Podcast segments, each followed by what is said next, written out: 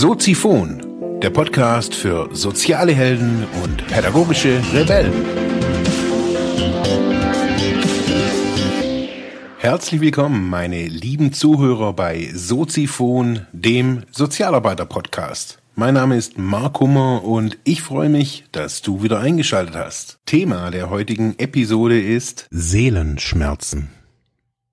Ja, herzlich willkommen, meine lieben Zuhörerinnen und Zuhörer. Nach einer, ja, doch recht langen Pause, drei Wochen, endlich mal wieder eine Folge. Und ja, ich möchte euch erzählen, was passiert ist, was los war, wieso es kein Soziphon gab, wieso ich offline war. Was ist passiert? Ich bin suchtkrank. Das wissen viele oder die meisten wahrscheinlich, die mir hier zuhören. Und ja, es liegt auf der Hand, dass ich rückfällig war. Und ja, ich möchte euch jetzt hier nicht unbedingt irgendwie meine die ganzen Details oder so irgendwie erzählen, was, was, was da irgendwie los war, aber es war schon für mich auf jeden Fall die heftigste Nummer, die ich irgendwie in meinen 42 Jahren jetzt irgendwie hier erlebt habe. Und das, was ich erlebt habe, habe ich mir jetzt auch echt lange Gedanken gemacht, ob ich die Sendung überhaupt, diese Sendung hier überhaupt machen möchte. Und aber ich denke, es ist wichtig. Es ist wichtig, ähm, zu informieren, aufzuklären und ja, darüber zu sprechen. Was war los? Nun ja, ich habe äh, ich habe Alkohol getrunken nach ja vielen Jahren und vielen Monaten Abstinenz und einem glücklichen Leben kam für mich wirklich, äh, ja, nicht erwartet die Sucht zurück mit einer Vehemenz, wie ich sie bisher so nicht kannte. Auf jeden Fall, wie ich mich auf jeden Fall nicht, auch nicht kannte. Ich bin eines, eines Abends, eines, ein, ja doch, eines Abends, wie ferngesteuert, zur Tankstelle gelaufen und habe mir da so einen Flachmann ge äh, geholt. Jetzt ist das Ding, dass ich noch nie Alkohol mochte. Ich habe früher auch nie Alkohol getrunken, also ich mag kein Bier, ich mag kein Wein, ich mag keinen Schnaps. Ich mag das alles nicht, ich mochte es auch noch nie und ich mochte auch die Wirkung von dem allem nicht. Und doch hat sich für mich so in den, immer wieder auch gezeigt, dass ich, dass ich den Alkohol nutze, um, ja, ich sage jetzt mal, um dicht zu sein, um mich nicht zu spüren, um das, was in mir ist, ja, nicht mehr zu hören. Mit diesem einen, mit diesem einen Gang zur Tankstelle war eigentlich alles vorbei. Ich kann mich im Rückblick auch eigentlich fast nur noch irgendwie an diesen einen, an diesen einen Gang erinnern. Es war für mich ein kompletter Kontrollverlust von wirklich allem und wirklich allem. Und da habe ich mal wieder gespürt, wie, wie mächtig und wie, wie heimtückisch dieser Alkohol ist. Ja, ich habe dann, ja, zehn Tage lang durchgetrunken. Jeden Tag, jede Nacht. Und das alles endete mit einem Krankenhausbesuch. Meine Partnerin hat mich dann irgendwann mal gefunden und ähm, hat einen Notarzt gerufen. Äh, ja, und ich kam ins Krankenhaus. Da bin ich dann eine Nacht geblieben. Ähm, ich habe ich weiß auch nicht, irgendwie in mir ist da immer, ich krieg in Krankenhäusern wirklich irgendwie Panik und ich muss da raus. Das ist schon seit frühen kind Kindertagen so, dass ich wirklich so eine Krankenhausabneigung habe. Und trotzdem wusste ich, dass die Menschen dort ja mir helfen. Ich wurde dann, ja, ich wurde in dieser Nacht, wurde ich medizinisch hervorragend versorgt, muss man wirklich sagen.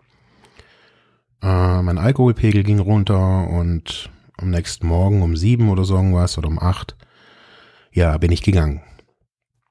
Bin ins Taxi gestiegen und ja, habe weiter getrunken. So skurril es sich anhört. Und ich wusste irgendwie, ich, ich, ich will da raus, ich, ich, ich, ich, ich muss da raus, ich, ich, ich wusste aber nicht mehr, wie und was. Ich, ich war wie gefangen. Ich war, ja, wie fremdgesteuert. Anders kann ich es irgendwie in diesem Moment irgendwie nicht sagen.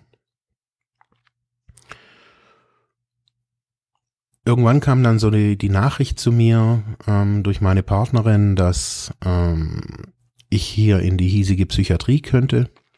Und da war für mich klar, okay, sofort gehe ich.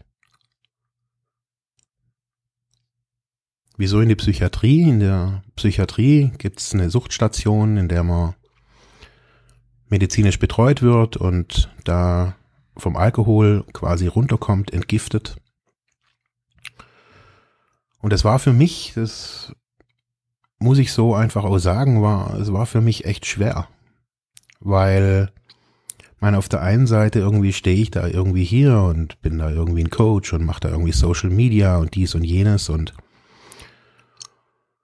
ja, man mag sich das auch nicht irgendwie eingestehen und sagen, ja, scheiße, ich habe wieder getrunken. Es ist wieder passiert.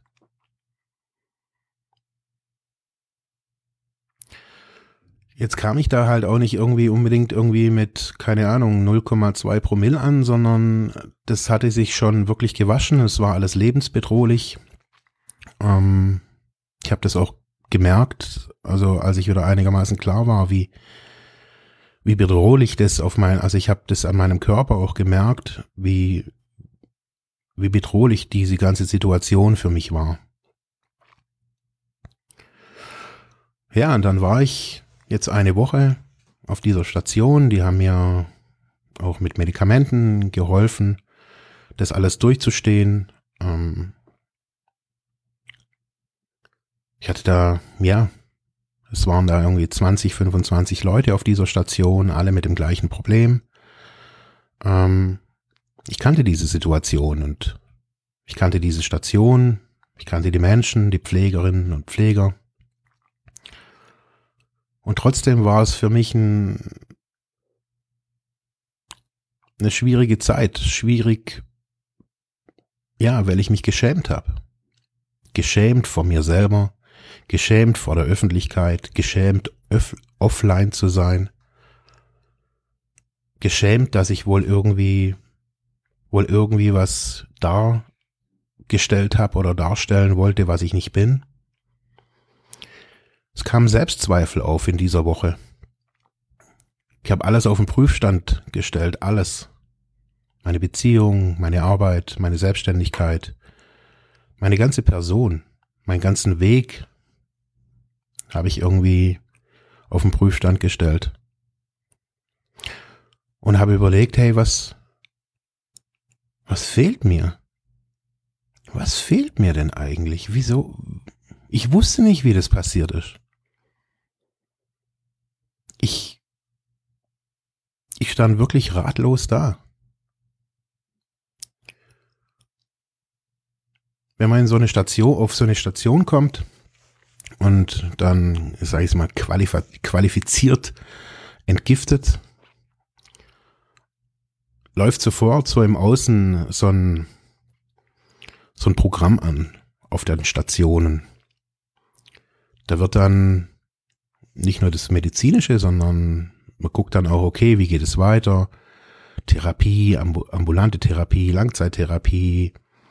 Es gibt unterschiedliche, unterschiedliche Maßnahmen, unterschiedliche Formen der Hilfe.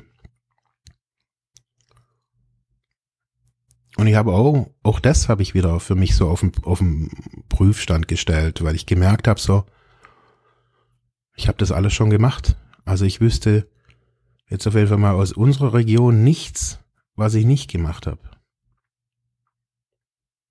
Ich habe drei Langzeittherapien gemacht, ich habe eine ambulante Therapie gemacht, sieben Jahre lang. Auch so jetzt gerade speziell für bei dieser Alkoholgeschichte habe ich mal so ein 100-Tage-Programm, wo man jeden Tag kommen muss und pusten muss, gemacht. Ich war auf den einzelnen Stationen, die die hiesige Psychiatrie so anbietet, äh, Motivationsstation und dies und jenes und ich habe wirklich, ich glaube, ich habe alles irgendwie ausgekostet und ich habe alles auch erlebt und noch mehr kam dann eigentlich so die Frage, hey, was ist eigentlich los? Was fehlt mir? Ich habe so gemerkt, dass diese Frage die anderen 20, 25 Leute teilweise auch hatten. Weil nicht jeder, der da war, irgendwie, ja, schon so kaputt ist und irgendwie bloß noch irgendwie vor sich hin vegetiert.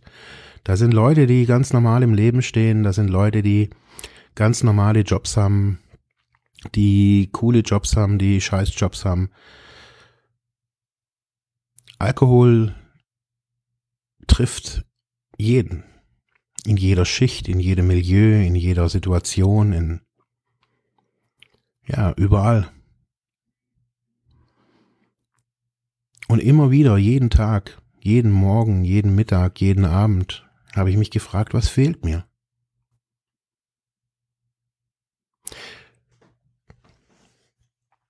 Ich meine, ich glaube, ich lebe ein Leben, auf jeden Fall sehe ich das auf jeden Fall so, dass als Zentrum die Abstinenz hat. Das war mir vor, vor vielen, vielen Jahren schon klar, dass Abstinenz in meinem Leben die zentrale Rolle spielen sollte. Das heißt, ich habe mir ein Arbeitsumfeld geschaffen, ein, Freund, ein Freundeumfeld, das gesund ist. Die Menschen, also so meine, meine Freunde irgendwie so außenrum, die trinken irgendwie gar nicht. Also nicht wirklich. Also ich habe da auch mal geguckt, also ich habe die irgendwie noch nie wirklich trinken sehen. Also nicht mal irgendwie ein Weinchen oder sowas. Also von dem her ist das alles irgendwie ganz cool. Ich äh, meide verschiedene Situationen, in denen schon seit Jahren, in denen Alkohol extrem konsumiert wird, also große Volksfeste, jetzt hier zum Beispiel in Ravensburg das Rutenfest. Da gehe ich sehr, sehr ungern hin. Ähm, vielleicht mal irgendwie auf den Rummel oder sowas. Aber sonst halte ich mich von solchen Situationen eigentlich im größten, größtenteils fern. Ich lebe mit meiner Partnerin eine Beziehung, in die sehr viel Tiefgang hat, in der wir uns sehr, sehr intensiv austauschen, besonders was die Gefühlslage von uns immer wieder angeht. Geht's uns gut, geht's uns nicht gut, wie ist dies? Also wir wir reflektieren uns eigentlich echt permanent und ja, ich habe gemerkt, dass es auch lange so ein, so ein Garant war oder ist für ein abstinentes Leben. Sich auszutauschen, sich, ja, zu gucken, so, hey, wie, wie fühlst dich, wie ist dies, wie ist jenes, wie war das und so weiter. Und ich habe total viel Spaß an, an, an dieser Beziehung, weil weil sie eben so tief ist und weil das alles möglich ist und weil Abstinenz an vorderster Stelle stehen kann. Und trotz alledem taucht eine Stimme irgendwie in mir auf, die sagt, hey, trink, trink, mach's weg. Ich hatte kein, es, es gab keinen besonderen Einschlag, es, es war kein besonderes Ereignis, was mich jetzt irgendwie runtergezogen hätte oder es war auch nichts besonders Gutes, wo ich sage, ja, ich halte irgendwie auch das Gute irgendwie nicht aus und es war alles nicht.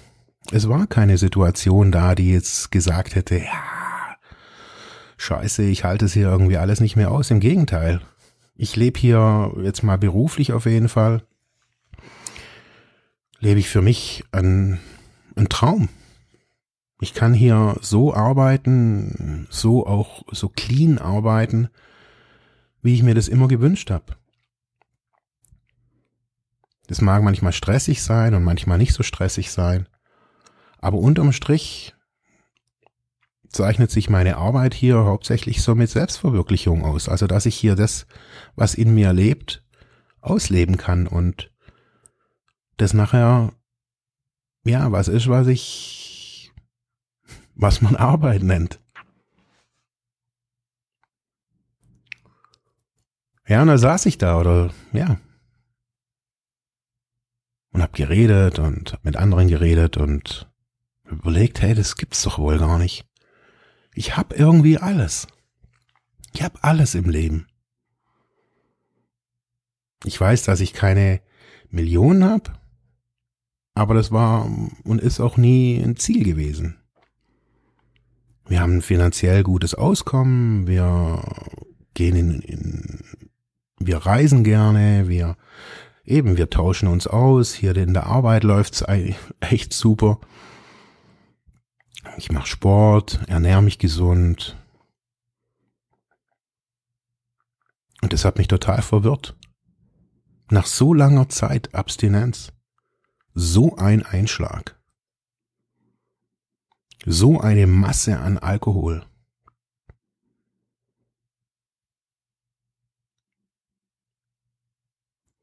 Und besonders wenn ich so diese, diese, diese Masse an, an, an Alkohol sehe, da habe ich mich schon gefragt, so, hey, was muss ich denn da abtöten?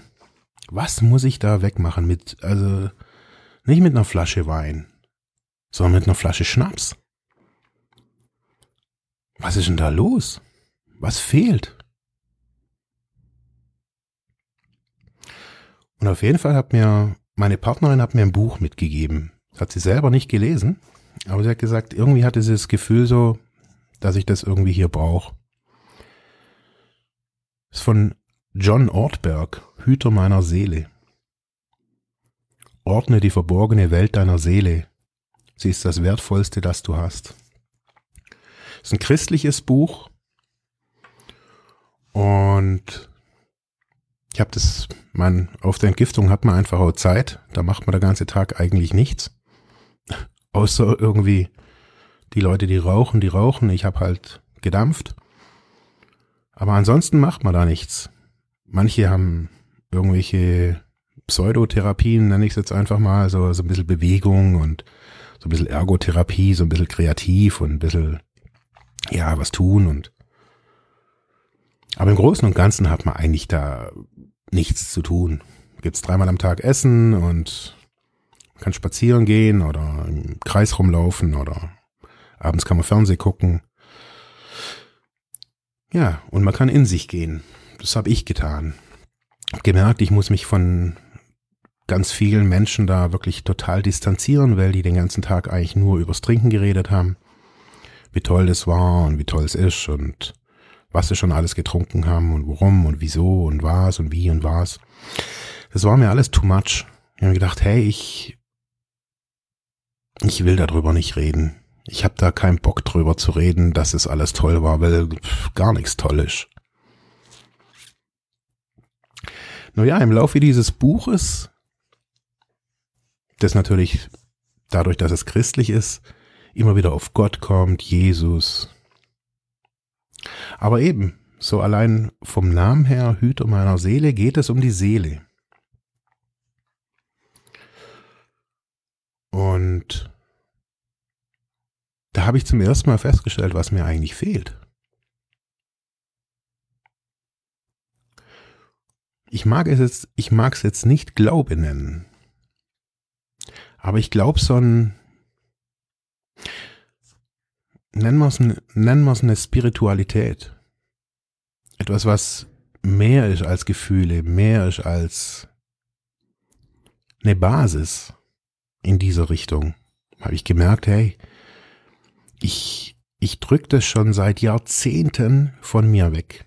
Alles, was mit Kirche, Religion und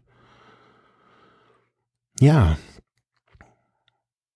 Dann habe ich gemerkt, so, hey, ich zimmer mir da seit Jahren so eine, so ein eigenes Ding da irgendwie zusammen. Bloß um nicht irgendwie irgendwas mit diesem ganzen Christenzeugs da irgendwie zu tun zu haben.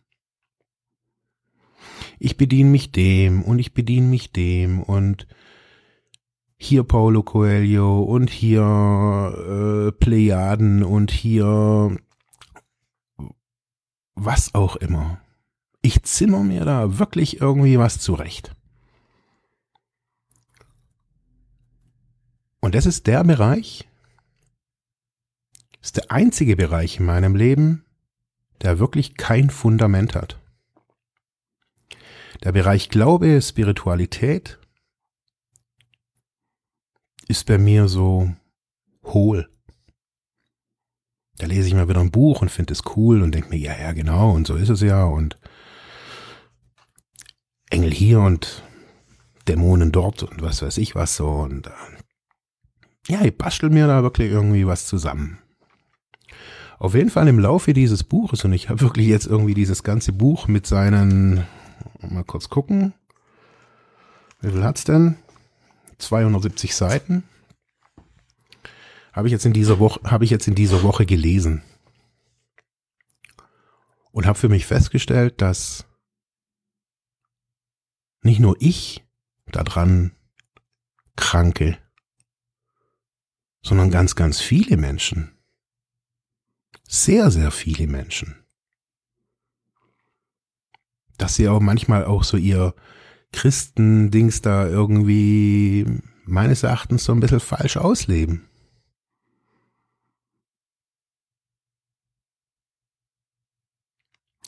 Ich habe festgestellt, so dass meine Seele krankt. Was auch immer die Seele ist. Und ich kann mit Konzepten von, dass da irgendwie der Jesus irgendwie vor 2000 Jahren irgendwie für uns gestorben ist, damit kann ich nichts anfangen. Ganz ehrlich, da, das ist irgendwie nicht so meins. Aber in diesem Buch geht es eigentlich gar nicht so arg so irgendwie jetzt um den christlichen Glauben an sich, sondern es geht hauptsächlich eben um die Seele. Und was die Probleme in unserer heutigen Zeit sind. Und das, das Krasse fand ich so, dass, ja, dass ich gemerkt habe, so dass ich jetzt über zehn Jahre dieses Thema Abstinenz und Sucht nur einseitig betrachtet habe. Oder vielleicht, ja, doch, ich habe es einseitig betrachtet. Ich habe es nicht unbedingt verhaltenstherapeutisch gesehen, so dass ich sage, hey, ich muss irgendwie ich muss irgendwie ja mein Verhalten ändern und auch. Und ich habe ganz, ganz vieles an mir verändert oder ja geschliffen, würde ich jetzt mal so sagen. Aber dieser Punkt, der Punkt Glaube, der Punkt Spiritualität war ganz interessant. Ich habe mich mit fast allen da irgendwie so ein bisschen unterhalten, jetzt nicht speziell darüber, sondern habe das einfach immer mal wieder so ein bisschen angeschnitten und habe so gemerkt, dass die Menschen wirklich nicht wissen, wo was los ist. Dass auch die der Mechanismus, der in der Psychiatrie da irgendwie anläuft, der medizinische, medizinisch-therapeutische, auch dieses Thema Seele, Glaube ausklammert. Es wird alles medizinisch erklärt und wissenschaftlich fundiert vermittelt und alles, alles nice. Aber wenn man den Menschen in die Augen guckt und mit ihnen darüber so redet, dann spürt man, dass die Menschen da danach einen Hunger haben, eine Sehnsucht, da endlich was zu haben, an der Hand zu haben. Und es geht nicht um Jesus oder was weiß ich, wie die alle heißen. Darum geht es nicht. Es geht darum, sich ein Fundament in diese Richtung zu bauen. Man kann dieses Konzept des, des Christentums übernehmen. Das ist jetzt 2000 Jahre alt. Das ist gewachsen und das ist stabil. Und ich glaube, da gibt es auch sehr, ganz, ganz viel Freiheit, wenn man es jetzt nicht so dogmatisch sieht.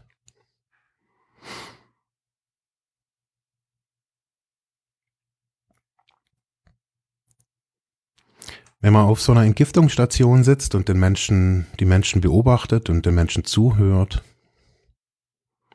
dann steht natürlich jeder an einem anderen Punkt, das ist verständlich. Und doch, trotz dass da irgendwie alle irgendwie süchtig sind und oder Alkoholiker oder was auch immer, ist es ein Spiegel, ein Spiegel für unsere Gesellschaft. Das ist das Dramatische eigentlich an dieser ganzen Situation. Nicht nur das, die Situation, also nicht nur, dass Alkohol in unserer Gesellschaft akzeptiert und auch gewollt ist. Ich habe heute Morgen in einem im aktuellen Suchtbericht der Drogenbeauftragten äh, der Bundesregierung nochmal nachgelesen. Es gibt statistisch fast keinen in Deutschland, der keinen Alkohol trinkt.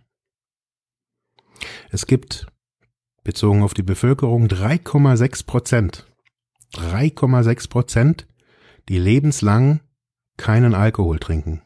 3,6 Prozent, das ist alles. Und alle anderen trinken Alkohol. Der ist gesellschaftlich akzeptiert, man hat es ja unter Kontrolle, ein Bier ist okay, fünf Bier ist nicht okay, eine Flasche Schnaps ist erst recht nicht okay. Da gibt es ganz unterschiedliche Herangehensweisen. Und doch trinken alle. Alkohol gibt es über, überall. Beim Bäcker gibt's den Chantre, an der Tankstelle gibt's sowieso alles, eben beim Discounter gibt's sowieso auch alles, auch noch billiger. Heutzutage kostet eine Flasche Schnaps Drei Euro. Drei Euro.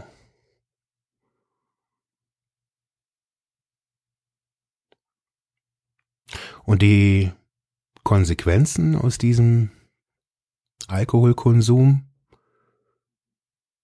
sind alarmierend. Alkohol rafft mehr Menschen zu Tode wie jede andere Krankheit wie wirklich jede andere Krankheit. Und wir sprechen einfach nicht darüber. Wir lachen es weg. Wir bagatellisieren es, sagen, ja, es ist ja der Wein am Abend und das Bier und bla bla bla. Und bei einem Fest und der Aperol Spritz am Nachmittag. Es war ganz interessant, weil meine Partnerin mir so erzählt hat, so ja, sie hat sich neulich mit einer mit einer Bekannten unterhalten, die die schwanger ist und die dann sagte, oh, hey, bald kann ich endlich wieder mein Aperol Spritz trinken. Dann sagt sie, wie bist du drauf? Aber das ist akzeptiert. Das ist legitim. Und wenn sie wenn man die Geschichten hört von den Leuten hier auf so einer Station, dann sind es nicht die typischen Alkis, die man so im Kopf hat, die am Bahnhof sitzen mit ihren Bärten und mit ihrem Oettinger Bier oder so irgendwas. Ich habe eine junge Frau kennengelernt, die reingerutscht ist durch einen Skiclub, weil sie da nicht akzeptiert war hat sie angefangen, sollte sie Ramazzotti trinken. Ich meine, sie hat nie Alkohol getrunken im Leben. Aber sie wollte halt auch mal dabei sein. Sie wollte auch akzeptiert sein. Und so hat sie angefangen, Ramazzotti zu trinken und innerhalb von einem Jahr war sie vollkommen fertig. Unterstützt von ihrem Mann, der hat auch immer den Ramazzotti gekauft. Und diese Frau ist zerbrochen. zerbrochen, die wusste nicht mehr, hey, soll ich in, weiterhin in diesen Skiclub oder wie finde ich Freunde? Und, und, und, und, und. Solche Geschichten gibt's en masse. Und wir wollen diese Geschichten nicht hören. Wir wollen hören, wie man erfolgreich ist und wie man sein Leben meistert und wie man inneren Frieden findet. Aber dieser, dieser Alkohol macht unsere ganze Gesellschaft bis ins kleinste Detail kaputt. Das ist das, was ich erlebe. Und das ist auch das, was ich für mich wiederum so gefunden habe. Ich habe jetzt da nicht zu Gott gefunden oder sowas. Gar nicht. Aber ich habe wirklich ganz klar wahrgenommen, was ich, was mir fehlt. Mir fehlt ein spirituell oder ein geistlich fundierter Bau. Wo ich weiß, hey, da kann ich hingehen. Da kann ich mich drüber austauschen. Ich kann mich hier über meine Gefühle, über meine beruflichen Situation mit jedem Hinz und Kunst hier langsam irgendwie austauschen. Aber dieses Thema, das wird belächelt. Wer geht denn schon sonntags in die Kirche? Was soll ich denn da? Mit irgendeinem Pfaffen reden da? Solche Sprüche höre ich.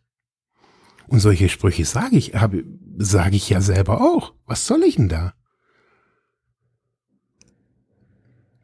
Und ich habe so gemerkt, so das, was ich hab, was mich da dazu getrieben hat, ist ein Seelenschmerz. Die Seele braucht genauso Nahrung wie mein Körper. Das habe ich festgestellt. Und die Frage ist, wie, wie, wie funktioniert es? Wie gebe ich meiner Seele Nahrung? Was bedeutet denn das überhaupt? Muss ich jetzt jede Woche in die Kirche und dann ist alles nice? Was braucht die Seele? Ich habe festgestellt, so was die, was die Seele torpediert, steht da wirklich sehr, sehr, also es ist ein sehr interessantes Konzept, was der John Ortberg da schreibt. Was macht die Seele so mürbe? Und es ist die Hektik. Die Hektik, die Oberflächlichkeit, der Egoismus oder das Egozentrische in unserer Welt, die Ellenbogen.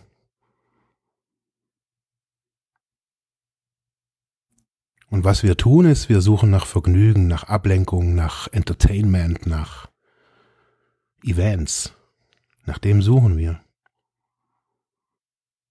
Um diesen, um diesen Hunger der Seele nicht zu spüren. Das ist das, was passiert. Je mehr ich twittere und Instagram und bla bla bla bla bla, das ist alles Event und ja yeah, und noch eins und noch ein, noch ein Push und noch ein dies und noch ein Yes. Immer noch mehr und noch ein Event, ein Workshop und ein Online-Seminar und fremd und selbst und dies und jenes Coaching. Nur Events damit wir uns nicht spüren, damit wir diesen, nur weil wir diesen, damit wir diesen Ruf, diesen, dieses Rufen der Seele nicht vernehmen. Wir halten es nicht mehr aus, ruhig zu sein. Selbst das Ruhigsein ist schon zum Event geworden. Wir meditieren in irgendwelchen Gruppen und machen Tai Chi in irgendwelchen Gruppen und machen Selbsterfahrungskurse in irgendwelchen Gruppen. Das ist alles Event. Aber wann machen wir mal was ohne Event, ohne Juhu, ohne Yeah, ohne Like?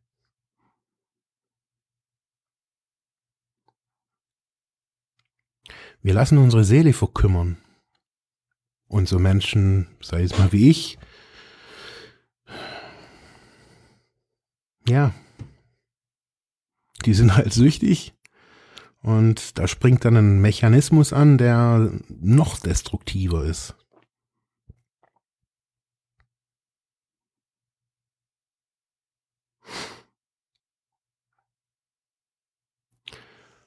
Was brauchen wir? Und wo finden wir es? Das ist eigentlich noch das viel Spannendere. Ich glaube, wir brauchen mehr, mehr Ruhe, mehr, ich nenne es jetzt mal Seelenpflege. So würde ich es jetzt, glaube ich, heute sagen. Wir müssen, wir sollten akzeptieren, dass es sowas wie die Seele gibt. Ob wir sie jetzt sehen können, wiegen können oder auch nicht wiegen können. Seit wahrscheinlich Anbeginn der Menschheit sucht der Mensch nach der Seele. Und wir wissen nicht so genau, was es ist und, und doch haben wir eine Ahnung. Und doch wissen wir, hey, wir müssen einfach ja, wir sollten langsam tun. Wir sollten langsamer laufen, langsamer arbeiten. Zeiten für einen, für sich selbst einplanen oder, ja, denen es nichts gibt. Kein Wasserrauschen, keine Vögel, keine Wunderkerzen und Räucherkerzen, in dem es nur uns gibt und Stille.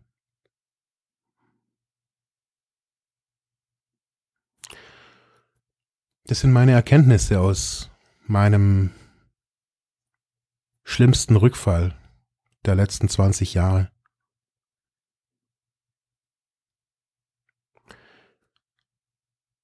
Ich muss meine Seele pflegen, mein Seelenleben pflegen und kultivieren und mir nicht da irgendwie ein spirituell, was weiß ich, wie Welt, ein Weltbild zusammenzimmern, das einfach so für mich in mein, in mein hektisches Leben passt. Vielleicht ist es die Kirche, das Christentum. Ich weiß es nicht.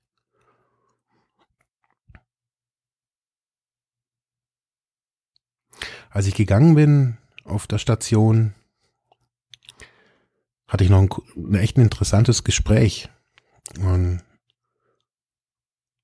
die hat mich gefragt, was machst du denn jetzt? Was brauchst du denn jetzt? Und ich habe gesagt, ich glaube, ich brauche einen Seelsorger. Jemanden, der für die Seele sorgt. Weil das habe ich, das ist das, was ich nie gelernt habe. Ich habe nicht gelernt, für meine Seele zu sorgen. Ich habe gelernt für meine Emotionen, für mein Gefühlsleben, für mein berufliches Ding. Das habe ich alles gelernt und das hat auch alles bisher wunderbar funktioniert. Aber für die Seele sorgen ist für mich irgendwie was Neues. Und das hat mich total motiviert, als ich das ausgesprochen habe. Für die Seele zu sorgen.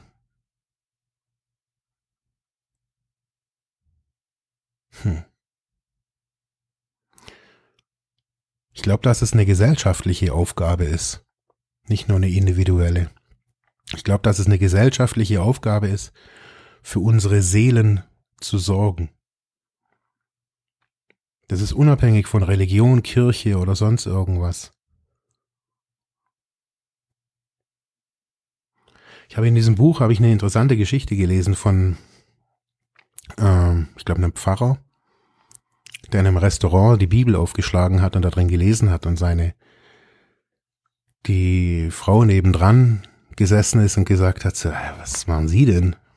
Und gesagt hat, ja, ich lese hier in der Bibel. Und dann sagt sie, ja, sie glaubt nicht an den Scheiß. Irgendwann ist halt Ende, dann geht die Kerze aus und fertig ist. Und er hat sie dann gefragt, echt, wo, woher haben sie denn das Konzept? Sagt sie, ja, hat sie mal irgendwo gelesen. Und hat er gemeint, ja, von was für einem Autor oder wie hieß das Buch? Ja, das wusste sie dann auch nicht mehr. Und dann sagt er, sie vertrauen einem Autor, den sie nicht mehr kennen, einem Buch, wo sie nicht mehr wissen, was es ist, also einem Konzept, ja, was irgendwie nicht so wirklich, also wirklich klar ist. Auf dieses Konzept setzen sie irgendwie quasi ihre ganzen Chips. Sie setzen ihren ganzen Einsatz darauf. Auf irgendwas, was irgendwer irgendwo irgendwann geschrieben hat. Sagt er. Er weiß auch nicht, ob das richtig ist, was in der Bibel steht, aber das ist ein Konzept, das seit 2000 Jahren Gültigkeit hat, was ja damals schon gelesen wurde, was heute gelesen wird. Ist das meistgelesene Buch der Welt. Sagt er er ist kein Glücksspieler, aber wenn er einer wäre, dann würde er sicher nicht auf diesen unbekannten Autor von dem unbekannten Buch setzen. Interessante Geschichte.